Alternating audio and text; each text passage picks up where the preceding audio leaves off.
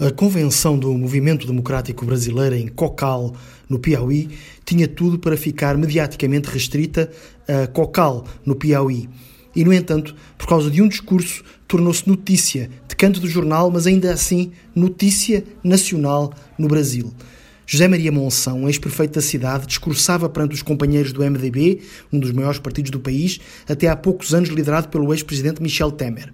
A página estanta surpreendeu os presentes ao atacar o seu sucessor, Rubens Vieira, do PSDB, importante força política brasileira onde milita Fernando Henrique Cardoso e outras lideranças de relevo.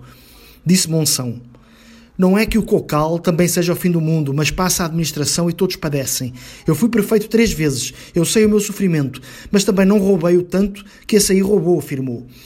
Está entendendo? Esse é descarado, esse está é afundando o cocal, concluiu. Monção foi detido na Operação Árpia da Polícia Federal, acusado de desviar dinheiro do Fundeb, um fundo para desenvolvimento educacional. Vieira, o visado, reagiu em comunicado dizendo que Monção expôs de maneira confessa um conjunto de irregularidades do seu grupo político.